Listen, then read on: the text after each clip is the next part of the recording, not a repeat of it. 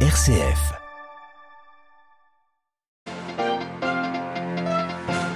Une commission d'enquête internationale sur le génocide en Ukraine, c'est ce que réclament Varsovie et plusieurs capitales européennes ce matin, après le massacre de Boutcha perpétré par les troupes russes et ayant fait moins, au moins 410 morts. Les chancelleries diplomatiques occidentales sont sous le choc de nouvelles sanctions contre la Russie vont être discutées. Week-end électoral chargé en Europe et dans le monde, présidentiel au Costa Rica, en Serbie et législative en Hongrie. Le Premier ministre sortant, Viktor Orban, largement réélu hier, la quatrième fois consécutive depuis 2010, nous irons à Budapest. Crise institutionnelle au Pakistan, la Cour suprême sollicitée pour statuer de la légalité de la dissolution du Parlement obtenue hier par le Premier ministre, un stratagème lui permettant d'éviter d'être renversé. Et puis un mot du Covid en Chine, les autorités de Shanghai où 25 millions de personnes sont confinées défendent aujourd'hui une mesure controversée consistant à séparer les enfants positifs de leurs parents. Reportage à suivre. Radio Vatican, le journal Delphine Allaire. Bonjour. La Russie se livrerait-elle à un génocide en Ukraine? L'Union européenne pose clairement la question au lendemain des images des cadavres dans les rues de la ville de Butcha. La Pologne et l'Espagne demandent une enquête internationale et la comparution des coupables devant le tribunal pénal international de La Haye. Les 27 eux, discutent en urgence de nouvelles sanctions. Jean-Charles Pouzzolou. Varsovie et Madrid ont lâché le mot génocide. Déjà prononcé en plusieurs occasions par le président ukrainien Volodymyr Zelensky, c'est maintenant l'Union européenne qui le relaie, choquée par les terribles images de cadavres laissés à même le sol dans les rues de Boutcha, au nord-ouest de la capitale ukrainienne. Des images qui montrent des victimes parfois ligotées, les mains dans le dos, et qui révèlent l'existence de fausses communes. La Pologne, qui accueille plus de 2 millions de réfugiés ukrainiens sur son sol, dénonce des massacres sanglants et accuse sans détour les forces russes. Le Premier ministre polonais évoque un génocide qui nécessite que justice soit faite et Mateusz Morawiecki de demander une commission d'enquête internationale. Son homologue espagnol Pedro Sanchez souhaite, lui, que les coupables soient déférés devant la Cour pénale internationale. Réunis en urgence ce matin, les 27 débattent de nouvelles sanctions dans une ambiance parfois tendue entre le Français Emmanuel Macron et le Premier ministre polonais ce dernier critiquant l'inefficacité des sanctions et l'inutilité de dialoguer avec Vladimir Poutine. On ne négocie pas avec des criminels, a lancé le chef du gouvernement polonais au président français. On les combat. Jean-Charles Pouzzolou. En dehors du massacre de Boutcha, hier, c'est aussi le port stratégique ukrainien d'Odessa qui a été bombardé par les forces russes, jour même où le chef de la diplomatie grecque était en visite dans ce joyau culturel ukrainien. L'importante communauté grecque, composée de milliers de personnes dans cette ville sur les bords de la mer d'Azov, a toutefois poussé Athènes à rouvrir son consulat sur place. Vladimir Poutine qui pendant ce temps adresse ses félicitations au Premier ministre hongrois. Le chef du Kremlin espère un renforcement des liens entre Moscou et Budapest. Viktor Orban du parti souverainiste Fidesz a été largement réélu hier soir à la faveur d'élections législatives. Une victoire qui lui permet d'être reconduit pour la quatrième fois consécutive au poste de Premier ministre. À Budapest, Daniel Pseni. Paris réussi pour le Premier ministre Viktor Orban, dont le parti le Fidesz a largement remporté les élections législatives du 3 avril, face à l'opposition qui pour la première fois se présentait pourtant unie face à lui. Avec plus de 54% des suffrages et deux tiers des sièges, contre 34% à l'opposition, Viktor Orban retrouvera son fauteuil de Premier ministre pour la quatrième fois consécutive, soit un règne de 16 ans. Une longévité exceptionnelle pour ce dirigeant de l'ancien bloc de l'Est, qui est en conflit depuis des années avec les chefs de l'Union européenne. D'ailleurs, dimanche soir, lors de son discours devant ses partisans, il a revendiqué une victoire exceptionnelle, si grande qu'on peut sans doute la voir de la Lune et en tout cas certainement depuis Bruxelles.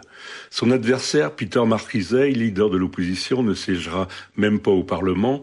Il a été sèchement battu par son adversaire du Fidesz dans la circonscription où il a été élu maire aux dernières municipales. Visiblement, la guerre en Ukraine et le soutien implicite de Viktor Orban à Vladimir Poutine n'a pas eu de conséquences sur les électeurs qui ont vu en Orban un protecteur de la Hongrie et un garant de la paix. Légitimé une nouvelle fois par le vote, il a désormais les mains libres vis-à-vis -vis de ses adversaires, qu'ils soient à Budapest ou à Bruxelles. Budapest, Daniel Pseni pour Radio Vatican. L'Iran ne veut plus retourner à Vienne pour négocier sur le nucléaire. Téhéran fait savoir aujourd'hui que la République islamique ne participera au pourparlers que pour finaliser un accord. L'Iran attend donc la réponse américaine sur la levée des sanctions économiques avant toute éventuelle avancée.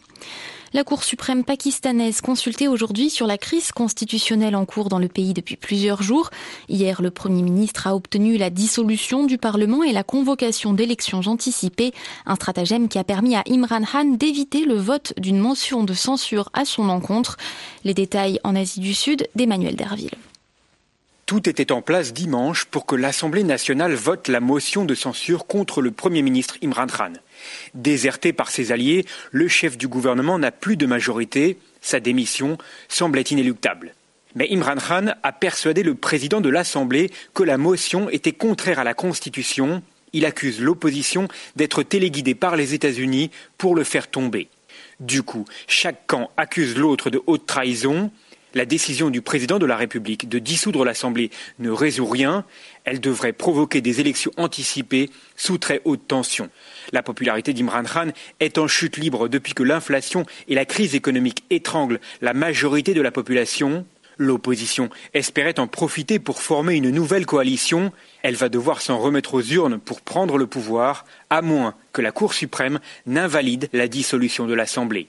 New Delhi, Emmanuel Derville pour Radio Vatican. Le marasme politique et économique se poursuit lui au Sri Lanka. Appelé à la démission, le président invite un gouvernement d'union après la démission en bloc de 26 ministres cette nuit. Les manifestations, elles, se sont étendues à toute l'île de 22 millions d'habitants aujourd'hui. La population souffre de pénurie de nourriture, de carburant et de médicaments. Un virage espagnol radical, c'est ce que dénonce aujourd'hui le chef du Front Polisario en conflit depuis des décennies avec le Maroc. Le chef des indépendantistes sahraouis regrette un abandon de l'Espagne.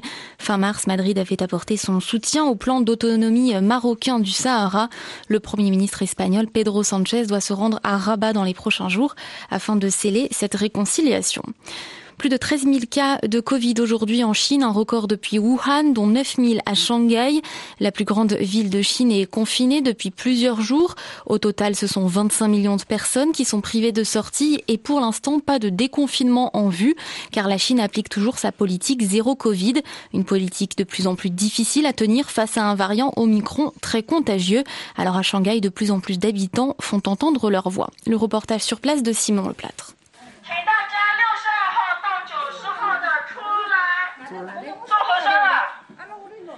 Numéro 62 à numéro 90, merci de sortir pour le test PCR.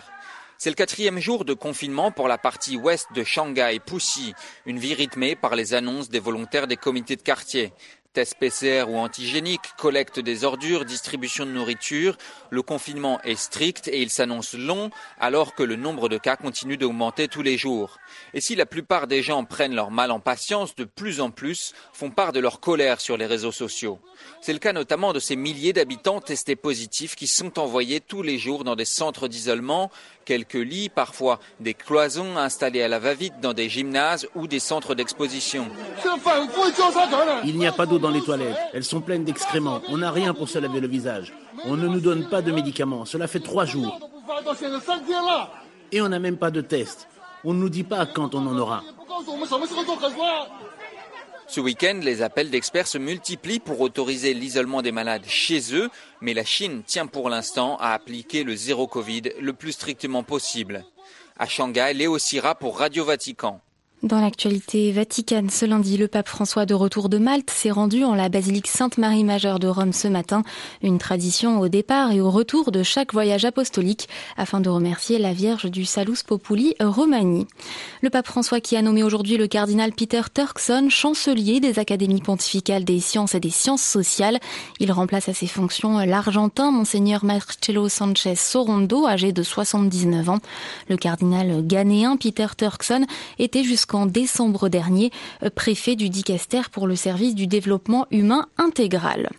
Les évêques de France en assemblée plénière à Lourdes de mardi à vendredi au menu des travaux écologie intégrale, Ukraine et lutte contre les abus. Cette assemblée de printemps s'ouvrira demain midi par une messe pour l'Ukraine célébrée par l'éparche de Saint-Volodymyr le Grand, église gréco-catholique ukrainienne de Paris. Ainsi se referme cette édition. Merci beaucoup pour votre écoute et fidélité quotidienne à notre antenne. Prochain journal de Radio Vatican, 18h heure de Rome, présenté par Marie Duhamel. Excellente journée à chacun d'entre vous.